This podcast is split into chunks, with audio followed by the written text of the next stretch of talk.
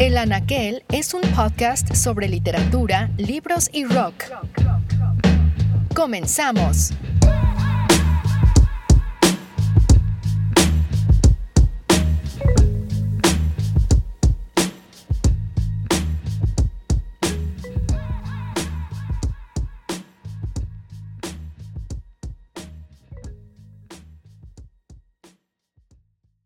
Bienvenidos a la cuarta temporada de El Anaquel.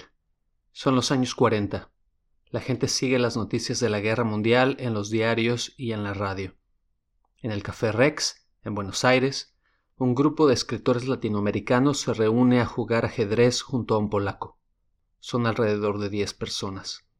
Charlan de literatura, principalmente, pero también de arte y política, así como de la clase intelectual de Buenos Aires.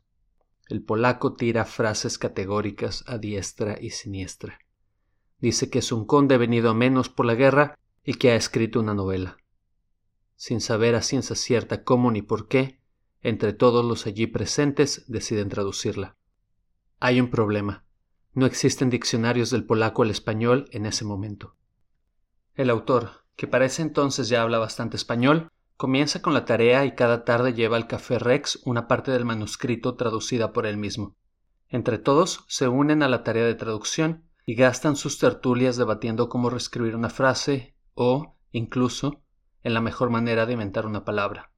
El texto final es una reescritura inesperada y onírica del texto original. Los meses pasan y el libro se publica, finalmente, en 1947. Es un fracaso de ventas. Los involucrados se disuelven poco a poco, pese a que el polaco permanece 16 años más en Argentina. En total, suman 24 los años que pasa en la patria, sobrenombre que utiliza para llamar a su nación adoptiva. Pese a las pocas ventas y, acaso, también al carácter extravagante de su autor, el libro alcanza a sus lectores y cobra, con el paso de los años, un halo de culto. El polaco decide entonces dejar el país que lo ha acogido por dos décadas y se muda a Europa en 1963 gracias a una invitación para una residencia en Berlín. Incapaz de volver a Polonia debido al comunismo que ahora reina en el país, el polaco se instala en Francia, donde fallece en el año de 1969. Su nombre era Witold Gombrowicz y aquella novela mítica lleva por título Ferdidurke. En una de las entradas de sus famosos diarios escribe ¿Para quién escribo? Si es para mí mismo, ¿Por qué lo mando a la imprenta? Y si es para el lector, ¿por qué hago como si hablara conmigo mismo? ¿Hablas de ti mismo de tal manera que te oigan los demás? Gombrowicz fue ignorado y desdeñado por los círculos literarios e intelectuales de Buenos Aires, en gran parte debido a su carácter polémico.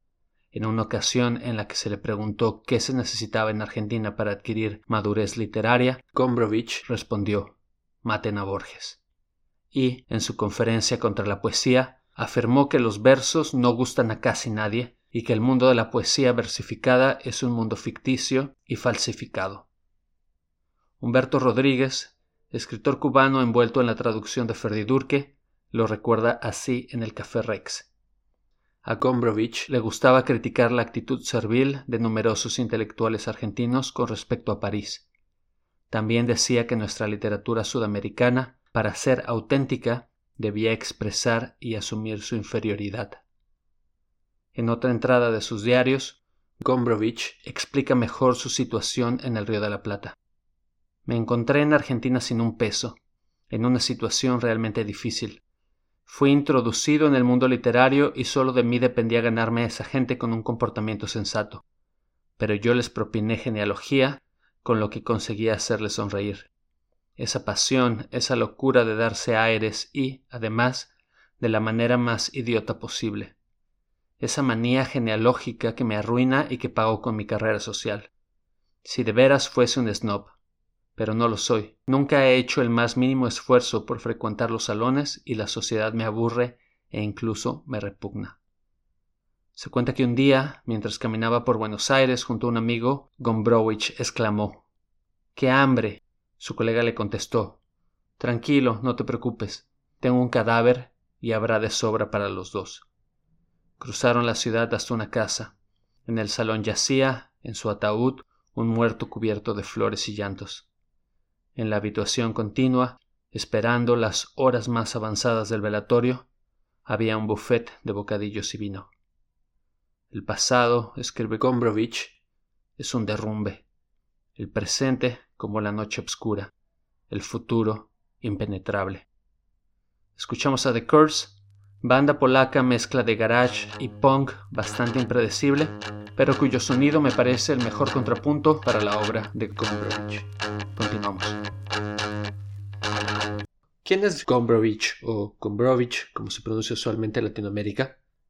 En la primera entrada de su diario, Gombrowicz escribe: Lunes, yo.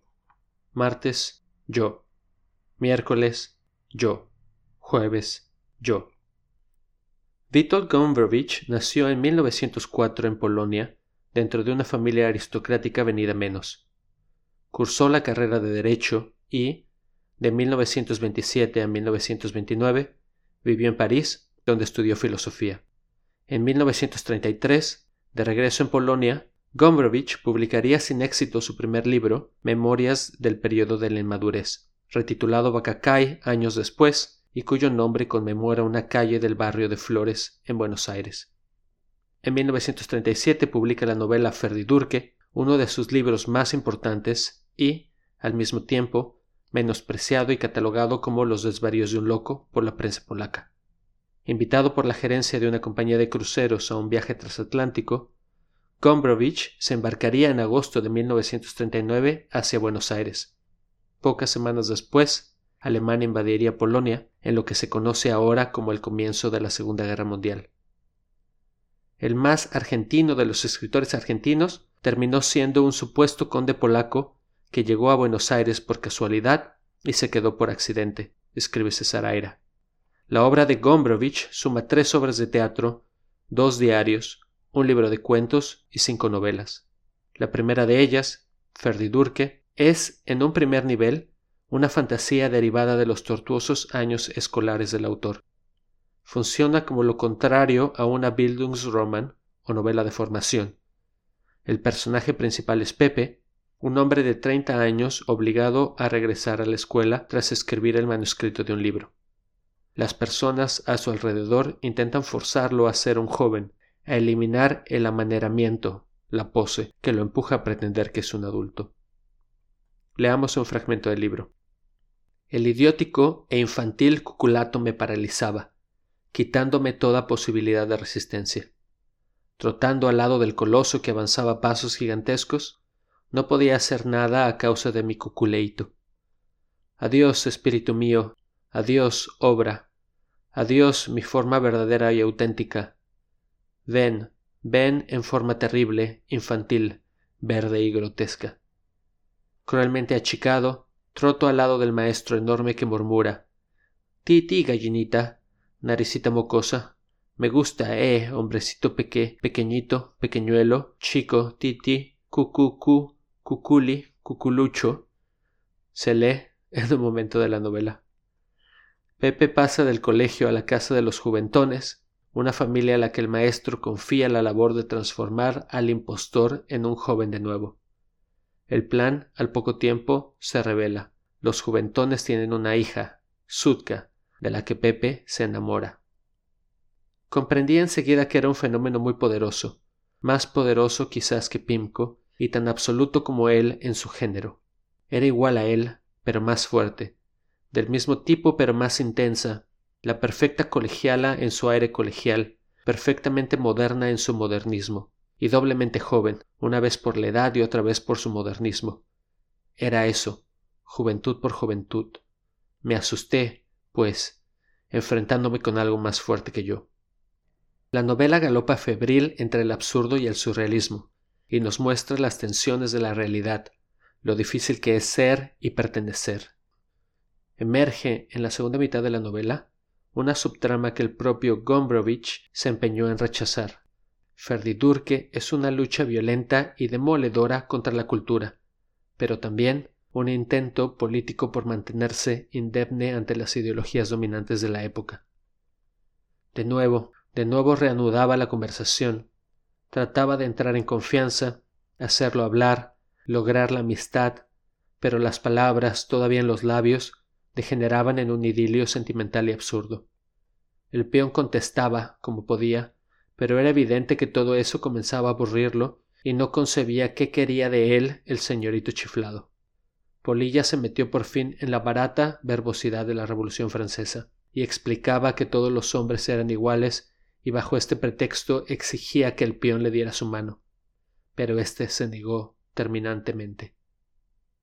Este fragmento quizás sea tan solo un rasgo más de la personalidad de Gombrowicz, la búsqueda de la dialéctica e, incluso, cierto espíritu de contradicción. Quizás por esto que contiene las aclaraciones del autor que lo alejan de toda lectura política. Claro está que no se trata aquí de una novela realista, tampoco se trata de un libelo político, pues este libelo no tiene nada que ver con la derecha ni con la izquierda. ¿De qué se trata entonces? Los dos problemas capitales de Ferdidurque son el de la inmadurez y el de la forma. Es un hecho que los hombres están obligados a ocultar su inmadurez, pues a la exteriorización solo se presta lo que ya está maduro en nosotros. Ferdidurque plantea esta pregunta. ¿No veis que vuestra madurez exterior es una ficción y que todo lo que podéis expresar no corresponde a vuestra realidad íntima? Mientras fingís ser maduros, vivís, en realidad, en un mundo bien distinto. Si no lográis juntar de algún modo más estrecho esos dos mundos, la cultura será siempre para vosotros un instrumento de engaño. Resulta curioso que Gombrowicz se asumiera como heredero de su propia exégesis, que decidiera crear el canon interpretativo de sus obras. En otra entrada de su diario escribe ¿Tengo derecho a publicar semejantes comentarios de mis propias obras? ¿No será un abuso? ¿No aburrirá? Debes decirte la gente anhela conocerte, te desean, sienten curiosidad por ti. Debes introducirles a la fuerza en tus asuntos incluso en aquellos que les son indiferentes. Oblígales a que se interesen por lo que te interesa a ti. De regreso a Ferdidurke, Gombrowicz escribe que los personajes no tienen ideales ni dioses, sino mitos inmaduros que podríamos definir como un ideal adaptado al nivel de la auténtica realidad íntima del hombre. Ferdidurke sostiene que es justamente nuestro anhelo de madurez lo que nos arrastra hacia esa inmadurez artificial. Nuestro anhelo de forma nos lleva a una forma mala. La liberación reside, entonces, en destruir las formas, buscar, de una forma u otra, cierta autonomía. Así, Ferdidurque podría leerse como un acto de rebelión y, al mismo tiempo, como una autoafirmación, un campo de batalla en el que el individuo se mantiene en tensión constante entre lo que se espera de él y su propia naturaleza inacabada. De esta indeterminación, nos dice Gombrowicz, nace su fuerza. Y le puedo asegurar que si él en algún momento discutía, discutía tratando de polemizar, nada más que para enriquecer la conversación. Él en el mundo de las formas, como decía él, si no hay un contradictor, si no hay un opositor, todo se hace blando, pasivo y débil. Entonces un día me dijo, eh, eh, eh, discutíamos y yo empecé a, como decimos en criollo, a achicarme. Y entonces cuando yo mm, asentía lo que él dijo y me achicaba así, me dijo, ahora que usted cree debilitarse es cuando es más fuerte, porque es más usted. Era ese el juego dialéctico que ejerció toda su vida. El mito de Gombrowicz nace y continúa en nuestros días en Argentina. ¿Pero por qué? Sobre este punto continuamos tras la pausa.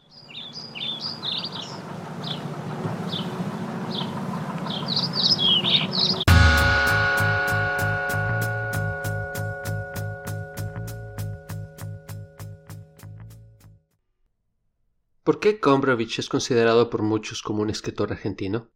Quizás una posible explicación está en lo que nos cuenta César Aira. Gombrowicz reclutó a un grupo de jóvenes dentro de una especie de apostolado literario. Todos rondaban los veinte años, todos recibieron su apodo o nombre clave, y todos fueron fieles. El primero fue Juan Carlos Gómez, Goma, y él fue el fiel por antonomasia. El más joven fue Jorge Di Paola, Dipi o el asno, la integración de Dipi al grupo es un buen ejemplo del método de reclutamiento. En cierta ocasión, Gombrowicz fue de veraneo a Tandil, un pueblo en la provincia de Buenos Aires, con el atractivo modesto y algo incongruente de unas sierras y una piedra movediza que se cayó y se rompió. Lo primero que hizo al llegar fue ir a la municipalidad a preguntar si entre la población había alguien inteligente. Los desconcertados funcionarios solo atinaron a remitirlo a un grupo teatral, y allí estaba Dipi, que a los quince años ya había leído Ferdidurque. Incidentalmente, en esa estancia en Tandil nació Cosmos. Dentro de la galería de personajes de Gombrowicz yo aparezco en un momento muy singular, que vengo como poeta joven, iracundo, como editor de una revista eh, rebelde, y me lo trae Marlon, que es uno de los jóvenes atraídos por lo que nosotros representábamos. Y lo primero que hace Gombrowicz es tomarme un examen. examen es ver si yo realmente puedo convertirme en portavoz de su fama en la Argentina. Entonces me dice si yo le puedo conseguir una entrevista en un diario importante. No en mi revista, porque en mi revista la leían solamente los iracundos, pero la gente, así importante. Yo digo, sí, te puedo conseguir una en la razón. Me dice, no joda, vos, eh, vos no vas a conseguir nada. Entonces digo, bueno, hagamos la entrevista. Voy a verlo al viejo Liacho en La Razón, me la publica y ahí en cierta medida puedo decir que pasé el examen y entro aceptado a la corte de Gombrowicz por eso me dejó los libros, por eso se predispuso a que le saque montones de fotos, por eso me mandaba los recortes desde Europa de mm, su candidatura al premio Nobel. Y en esa medida yo me sentí satisfecho por dos razones. Primero porque pasé el examen, ¿quién no quiere pasar un examen? Pero eh, me completó un cuadro que yo estaba tratando de integrar, que es el curioso paralelismo entre Polonia y la Argentina. Yo como hijo de polacos emigrados, descubrí una de las claves viendo el final de Cenizas y Diamantes de Baida, cuando el protagonista muere y está esa imagen eh, brumosa de la Polonia que agoniza. Y yo sentí que lo que le atrajo a Gombrowicz y que nosotros representábamos era algo que surgía, informe, promisorio, eh, potencialmente distinto a la Europa agónica. Él siempre decía que nosotros teníamos que ser nosotros, no imitar a los europeos. Y en ese contexto se juntaron una cantidad enorme de piezas, un grupo de gente en gestación, un polaco que quería que esa gente se desarrollara y por supuesto nos paternalizaba y nos programaba, y allí cada uno de nosotros hizo su personaje. En el sentido personal, yo veo que ese paralelismo entre Polonia y Argentina todavía está allí vigente y el paso de Gombrowicz por aquí todavía tiene una cantidad de preguntas sin respuesta.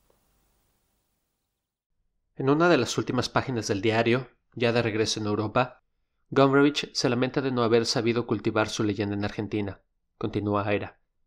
¿Quién recordaría su figura, sus anécdotas, sus frases? ¿Quién podría escribir sobre él? Sus amigos habían sido demasiado jóvenes, demasiado inmaduros, demasiado tontos. Esto último era una convención necesaria al teatro íntimo que había establecido, en el que un coro de burguesitos tercermundistas, era infaliblemente aplastado por la dialéctica y los epigramas del genio. En realidad no eran tontos. Lo prueba el hecho de que aceptaran ese papel, y lo prueba más aún el hecho de que hoy, cuarenta años después, siguen siendo fragmentos del genio, que se arma y se desarma en los cafés de Buenos Aires. Es curioso que este maestro de la lucidez se haya equivocado de modo tan radical en este punto clave, salvo que sea una maniobra más. O bien deberíamos concluir que el gran escritor que supo analizar y evaluar también su propia obra fue superado por la creación que respaldaba esa obra, el grupo de amigos, el puñado de vidas que iluminó, el triunfo secreto sobre la ausencia. Cuarenta años después, la cofradía de Gombrowicz aumenta y continúa circulando el mito. En 2014, por ejemplo, se creó el Congreso Gombrowicz, un foro homenaje y debate sobre la obra del polaco. Pau Freixa Terradas, traductor al español de Gombrowicz, menciona en uno de los documentos del Congreso que el polaco tejió en sus novelas un alter ego reconocible del autor. Gombrowicz, en otras palabras, se convierte poco a poco en personaje primero y después en mito. Freixa escribe. A lo largo de las décadas, Gombrowicz se ha ido erigiendo en una especie de figura de culto al estilo del poeta maldito para una parte de la juventud y el mundo literario local. Este halo de leyenda en torno a la extravagante personalidad del autor, su peripecia vital y sus ideas iconoclastas se parezcan o no a lo que nos muestran los datos objetivos de su vida y obra, ha posibilitado la retoma de un Gombrowicz ficcional, irreverente y outsider, que a menudo tiene poco que ver con el Gombrowicz real y menos aún con el ficcional. En este sentido, la apropiación de Gombrowicz por parte de los escritores argentinos no responde tanto a una relación de continuidad literaria o de intertextualidad lógica intencionada, como a una casualidad fruto de la configuración del sello Gombrowicz en el imaginario del país sudamericano. Pau Freixa concluye que las características propias de la recepción de Gombrowicz en la Argentina no pasan tanto por la recepción de la obra, sino más bien por la representación imaginaria de ésta de lo que ésta significa y muy especialmente de la figura mitificada de su autor. ¿Y usted, jovencito, a qué se dedica, si se puede saber? Soy escritor, señor. ¿Y usted qué hace? Yo también. ¿Y cómo se llama? Le voy a escribir mi nombre porque es un tanto difícil para criollitos.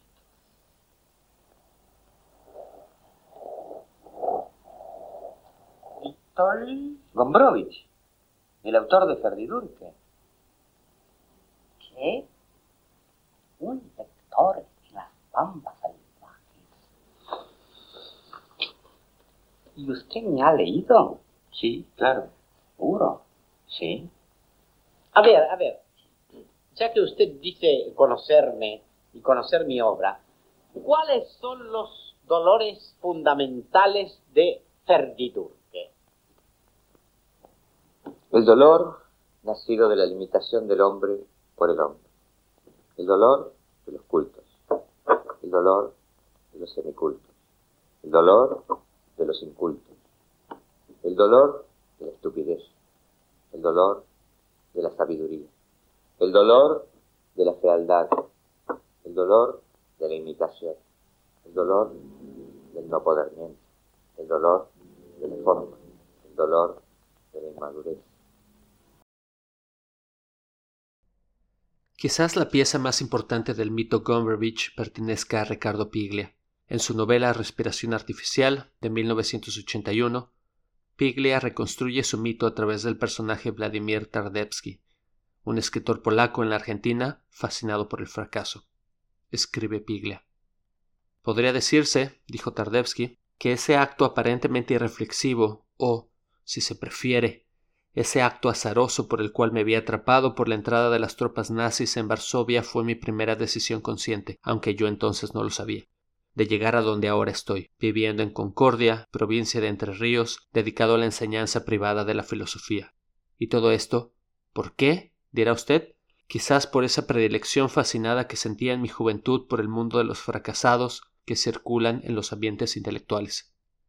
Pero, ¿qué es? dijo, un fracasado un hombre que no tiene quizás todos los dones, pero sí muchos, incluso bastantes más que los comunes en ciertos hombres de éxito. Tiene esos dones, dijo, y no los explota. Los destruye. De modo, dijo, que en realidad destruye su vida. Debo confesar que me fascinaban. Seis años después, en 1987, Piglia escribió un famoso ensayo titulado ¿Existe la novela argentina? En el que traza los paralelismos entre Borges y Gombrowicz. En ambos, escribe Piglia, encontramos los tonos y las intrigas de la ficción argentina, los lenguajes extranjeros, la guerra y la pasión por las citas, los problemas de la inferioridad y la traducción e historia de los estilos. Escribe Piglia. En la versión argentina de Ferdidurque, el español está forzado casi hasta la ruptura, crispado y artificial, parece una lengua futura. Suena, en realidad, como una combinación, una cruza de los estilos de Roberto Alt y Macedonio Fernández. Y hay algo de eso, diría yo, como si el Ferdidurque argentino se ligara en secreto con las líneas de la novela argentina contemporánea. Esas líneas centrales son la ruptura con las formas cristalizadas de la lengua literaria. Art, Macedonio y Gombrowicz. La novela argentina se construye en esos cruces. Quizás debemos a Piglia la entrada de Gombrowicz al canon argentino y con ello al latinoamericano. Seguimos con The Curse Los nombres de las canciones los pueden consultar en la descripción de este podcast. Ocho años después de haber llegado a Argentina, Gombrowicz comienza a trabajar en el Banco Polaco gracias a la recomendación de compatriotas en el exilio. En las horas muertas escribe El casamiento, su segunda obra de teatro, y Transatlántico, libro en el que una nave corsaria contrabandea una fuerte carga de dinamita con la intención de hacer saltar por los aires los sentimientos nacionales. Deleuze diría que Gombrowicz fue, junto a Joyce y Borges, el tercer mosquetero del vanguardismo. Esto lo llevaría a ganar el premio Formentor por su novela Cosmos en 1967, un libro sobre la formación de la realidad, una novela policial como una tentativa por organizar el caos que comienza con un gorrión ahorcado. Se cita a menudo los diarios como su obra más significativa, acaso por lo ambicioso del proyecto, 16 años de escritura y, también, múltiples ramificaciones. Es ficción, ensayo, reflexión, exégesis y confesión. Inicialmente pensado como una serie de artículos y columnas para la revista Cultura, creada en París por su compatriota Jersey Hedroic, que en realidad no tengo idea cómo se pronuncia, el diario cobra vida propia. En él, Gombrowicz opina, critica, celebra, se mete con todo y con todos, incluyendo su propia obra. Las entradas del diario son tan famosas como fulminantes. Tomemos, por ejemplo, una entrada de 1966. Finalmente tengo que formular, pues veo que nadie lo hará en mi lugar, el problema fundamental de nuestro tiempo, aquel que domina por entero toda la epistemia occidental. No es el problema de la historia, ni de la existencia, ni de la praxis, o de la estructura, o del cogito, o del psiquismo, ni ninguno de los otros problemas que han ocupado el campo de nuestra visión.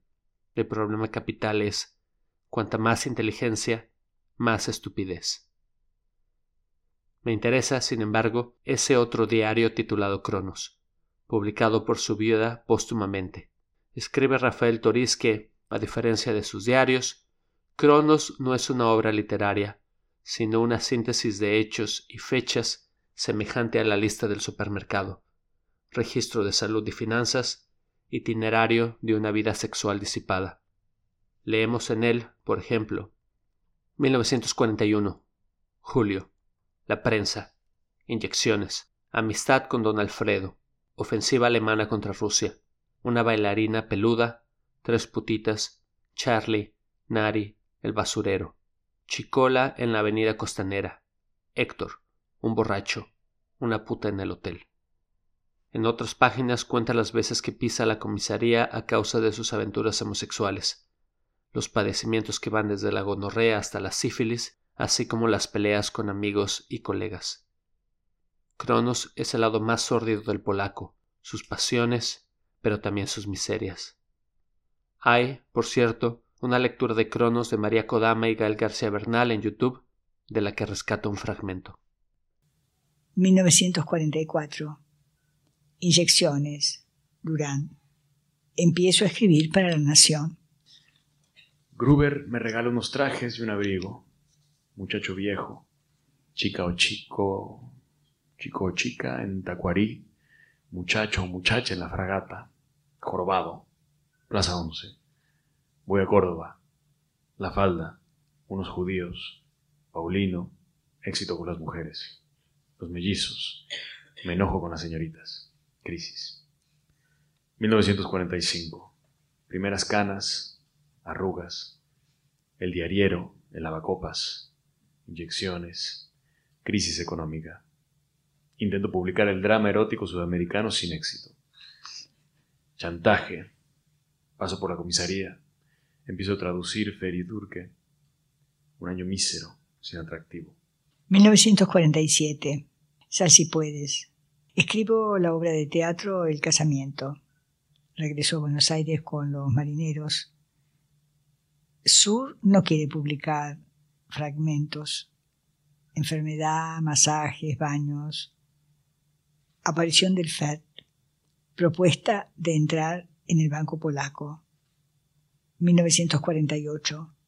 Promociono 100 ejemplares de Feridurke. Inyecciones, penicilina, B. Desde julio estoy enfermo. hígado, depresión, debilidad. En lo erótico estoy bastante paralizado. 1949. Venezuela. Estoy curando de, mixma, de mixema. Envío ejemplares de Ferdidurque a todas partes. Roberto Frías, en un artículo de 2005, apunta hacia una dimensión interesante de sus diarios. Toda su aventura vital está supeditada a la literatura, que no trata, finalmente, más que de una necedad reiterada hasta el vértigo, resistir. El diario, visto como un nuevo tipo de novela, sería la historia de una voluntad rebelde y tenaz que logra imponerse en los otros, metáfora del triunfo literario. Visto así, los diarios, como en su momento lo fue también Ferdidurque, cobra mayor significancia en cuanto sirve como autoafirmación. Sus páginas, como el campo de batalla en el que Gombrowicz se plantea frente a todos nosotros. En la última entrada, domingo 1969, leemos Toda la vida he luchado por no ser un escritor polaco, sino yo mismo, Gombrowicz. El diario, así, es el testigo de esta batalla. Blanco resume a Gombrowicz como una suma de contradicciones, suma intención, sin resultado, un mero acto de sumar. Homosexual y heterosexual, decadente y moderno, revolucionario y reaccionario, estetizante y procaz, literario y antiliterario, solemne y paradójico, sensual y metafísico, agresor y fugitivo, maduro e inmaduro, natural y artificial, joven y viejo. Al final de su vida, Gombrowicz sería nominado en diversas ocasiones al Premio Nobel de Literatura, aunque en ninguna de ellas resultaría galardonado. La leyenda cuenta que estuvo a un voto de recibirlo en 1968, año en que ganó, sin embargo, Yasunari Kawabata. Su obra, oscura, sonámbula y extravagante, era la reencarnación de su propia personalidad, escribiría en su momento Enrique Vilamatas. A poco más de medio siglo de la muerte del rioplatense polaco, Vale la pena recordar el Ferdidurque, novela en la que la marginalidad, la parodia y el absurdo servirían de punta de lanza para tantos otros autores que habrían de venir, entre ellos César Aira, Roberto Bolaño, Enrique Vilamatas y Alan Pauls. Me acuerdo una reunión en la casa de la arquitecta Cristina Eichler. Eh, era muy puntual. Cuando vine ya era sentado en el sofá, un lugar bien estratégico, cerca de quesos y sandwichitos, y devorando todo que era al alcance de su mano. Cuando me senté al lado de él, me preguntó muy inquieto, ¿tenés hambre? La concurrencia. y en este momento se acercó una señora anciana, de pelo blanco, ojos muy claritos, una señora simpática, sonriente. Señor Gombrowicz, por fin lo encuentro. Tantas veces quise hablar con usted. Pero señora, no me va a decir que conoce mis obras. Sí, los he leído y justamente de esto quiero hablar. Señor Gombrowicz, usted escribe de una manera tan rara. Uno no lo entiende y después usted confunde a la gente. Empecé a leer, por ejemplo, su eh, diario que salió en la cultura. Lunes yo, martes yo, miércoles yo, jueves yo. Usted se creó el centro del mundo. ¿Y a quién le interesa este yo? Bueno, señora, dijo Gombrowicz, dígame, ¿cómo tendría que escribir para complacerla? Es tan fácil, es tan fácil. Usted tan joven puede cambiar el camino erróneo por el camino bueno, levantar la moral, hablar del amor, todo esto. Bueno, no le aburro más. Y se fue. Gombrowicz quedó radiante. ¿Oíste? me dijo. ¿Oíste? Me encuentra joven. ¿Y tú? ¿Piensas que soy joven? Yo no soy miope, quería decirle, pero frené y le dije, sí, te, te encuentro muy joven. Era feliz. Después de regresar a Europa en 1963, al que Gombrowicz describe en sus diarios como un viaje hacia su propia muerte, el polaco se instalaría en la ciudad de Vans, Francia, donde pasaría los últimos meses de su vida. Murió en 1969, dormido, otros dirían soñando, tras complicaciones pulmonares derivadas del asma. Cerramos con otra canción de The Curse. Pueden encontrar todos los títulos en la descripción de este podcast y si les interesa conocer más sobre Gombrowicz, les recomiendo que revisen la página congresogombrowicz.com. Hasta la próxima.